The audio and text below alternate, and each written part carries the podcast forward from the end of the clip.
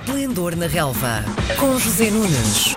Hoje é segunda-feira, dia de recebermos José Nunes, o nosso homem forte do futebol das segundas-feiras. Bom dia. Olá, Miguel, bom dia. Bom, temos campeão. eh, Eu sei que tu não gostas muito de falar sobre isso, mas eh, temos que perguntar, não é? É- É um digno, justo vencedor? Sim, sim, justíssimo. Aliás, eu considero sempre que os campeões são todos justos, não é? Ah, no caso do Porto, parecem umas coisas demasiado evidentes e eloquentes para se pôr minimamente em causa a justiça da sua vitória, situação que eu, ah, seja vitória ah, a ferros, ou seja, vitória tranquila, e parece-me que esta acaba por ser mais tranquila na ponta final do campeonato do que eventualmente se podia esperar, nunca colocaria em causa. Creio que o Porto foi indiscutivelmente a melhor equipa, em 33 jogos ganhou 27, só não ganhou 6, 4 empates e, e 2 derrotas, tem o melhor ataque da prova, com 81 gols, tem a melhor defesa com 18. Hum, Prepara-se, no caso de vencer em Guimarães, e eu acho que isso vai acontecer, eh, para hum, igualar No recorde, é? o recorde de pontos eh, do Campeonato Nacional que está na posse de Rui Vitória no primeiro ano do Benfica, 88. Portanto, creio que é uma vitória em toda a linha, com Sérgio Conceição a brilhar a grande altura. Foi de facto a grande estrela deste Porto. Das migalhas conseguiu fazer pão e um pão de grande qualidade. Neste caso não é pão alentejano, é pão mais acima, mas é, é, é muito bom sem dúvida. E o Porto, repito, é justíssima. A chave sua para esta vitória é César Con- Conceição? Seja, sim, completamente. Quer dizer, poderá haver até alguns portistas eventualmente mais radicais que pensarão que a estratégia do Porto fora do campo, a sua política de comunicação conduziu a que o Porto regressasse ao título de campeão. Acreditas nisso? Não, completamente errado. Eh, aliás, já o ano passado, eh, enfim, esta política de comunicação era essa, não tão agressiva, mas já muito agressiva, e não foi por isso que o Benfica deixou de ser campeão. E, ou seja, quando o Porto mostrou competência, então sim, foi dentro do campo que resolveu a situação. Portanto, obviamente, o mérito completo, na minha opinião, é de Sérgio Conceição e dos seus jogadores. Repara que o Porto não reforçou a equipa, não o podia fazer, estava condicionado pela UEFA por causa da lei do fair play financeiro. Foi buscar jogadores que estavam emprestados e que não tinham hipóteses no plantel do Porto com os treinadores anteriores. E estou a falar de Marega, de Abubacar e de Ricardo. E foi com esses jogadores e mais aqueles que tinha é que eh, foi buscar este campeonato que é de extrema importância para o Porto porque quebra um ciclo negativo, o maior dos 36 anos de mandato de Pinta Costa, nunca tinha estado 4 anos sem ganhar rigorosamente nada e por isso se percebe a importância, aliás Sérgio Conceição falou nisso ontem, da obtenção deste título que faz com que o Porto regresse de novo à ribalta do futebol português. A mim parece-me pelo discurso de vitória de Pinta Costa que ele está, no fundo, a tentar passar eh, o cetro de presidente. Eu creio que Pinto da Costa tem andado nos últimos anos à procura de uma saída que ele no fundo merece pelo, pelo, pelo, enfim, pelo currículo extraordinário que em termos de títulos eh, tem. Eh, Por isso acho que faz algum sentido aquilo que tu dizes.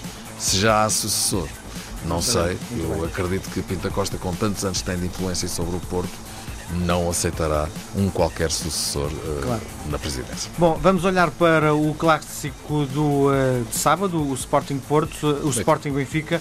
Eh, tenho lido algumas coisas que diz que o Benfica jogou muito bem, que foi dominante, eh, mas a, a questão impõe-se que é eh, o Benfica, qualquer equipa para jogar bem tem que marcar golos e eh, a eficácia do Benfica foi muito má. Há dois planos eh, de análise. Um é esse, e eu até acrescentaria mais este, que de alguma forma complementa aquilo que disseste. Os, dois, os 10 jogos mais importantes que o Benfica teve esta temporada não, não ganham um. Os 6 jogos da Liga dos Campeões e os 4 jogos clássicos com os grandes rivais não ganhou um. É impressionante. Eh, creio que todos os que me estão a ouvir nesta altura facilmente chegarão à conclusão de que basta olhar para este aspecto, que não é um pormenor, estamos a falar dos 10 jogos mais importantes que o Benfica teve esta temporada, os 6 jogos da fase de grupos da Liga dos Campeões, os dois jogos com o Porto e os dois jogos com o Sporting, o Benfica não conseguiu ganhar um. Agora, eh, detalhando, o que é que tu viste nos confrontos com o Sporting, tanto no Estádio da Luz como no Estádio da Benfica Alvalade? dominador, E este não é o plano, o outro plano da, da, da- da análise. O Benfica foi superior nos dois jogos e merecia ter ganho, tanto na luz como em Alvalade, na minha opinião. Reportando-nos estritamente a este jogo, o Benfica, até surpreendentemente, olhando para aquilo que vinha a fazer nas últimas semanas, apareceu muito bem, eh, muito motivado, muito forte, muito agressivo, faz uma primeira parte excelente. O Sporting foi surpreendido, não teve grandes hipóteses com o futebol do Benfica ofensiva, jogar no campo todo, coisa que nem é muito habitual no Benfica quando joga no campo dos rivais, eh, pelo menos nesta era Rui Vitória, e por duas vezes os Ferros e três ou quatro Rui Patrício, que faz uma exibição excepcional outra vez, provavelmente no seu último jogo em Alvalade.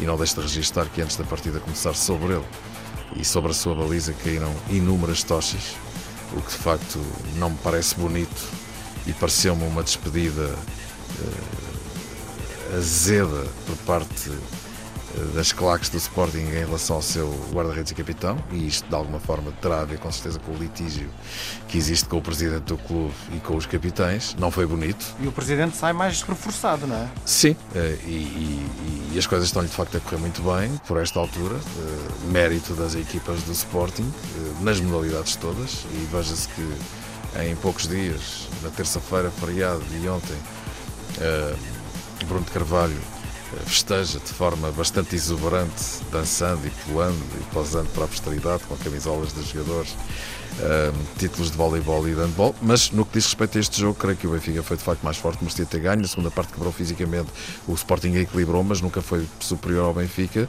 E com este empate, o Sporting tem o segundo lugar à mão, desde que consiga, evidentemente, fazer na Madeira, frente ao Marítimo, na última jornada, o mesmo resultado que o Benfica fizer em casa, frente ao Moreirense. Bom, para fecharmos a nossa conversa, temos já uh, duas equipas que vêm da segunda Liga uh, que, que, regressam, no fundo, à, à, à divisão maior do futebol português. Sim, duas equipas insulares regressam numa delas rapida, uma delas rapidamente, o Nacional da Madeira, pela Monte Costinha, que fez um grande trabalho e que leva o Nacional a campeão da segunda Liga, é um regresso, obviamente, de saúde, e o Santa Clara, que há 15 anos não estava na Primeira Liga, é um, enfim, um motivo que, creio eu, de satisfação para toda a Portugalidade, porque é uma região do país que estava fora do primeiro escalão português há muitos anos. Parabéns eh, ao Nacional e ao Santa Clara, naturalmente. Muito bem, nós voltamos a conversar segunda-feira. Um grande abraço. Combinado, Miguel. Um abraço para a semana.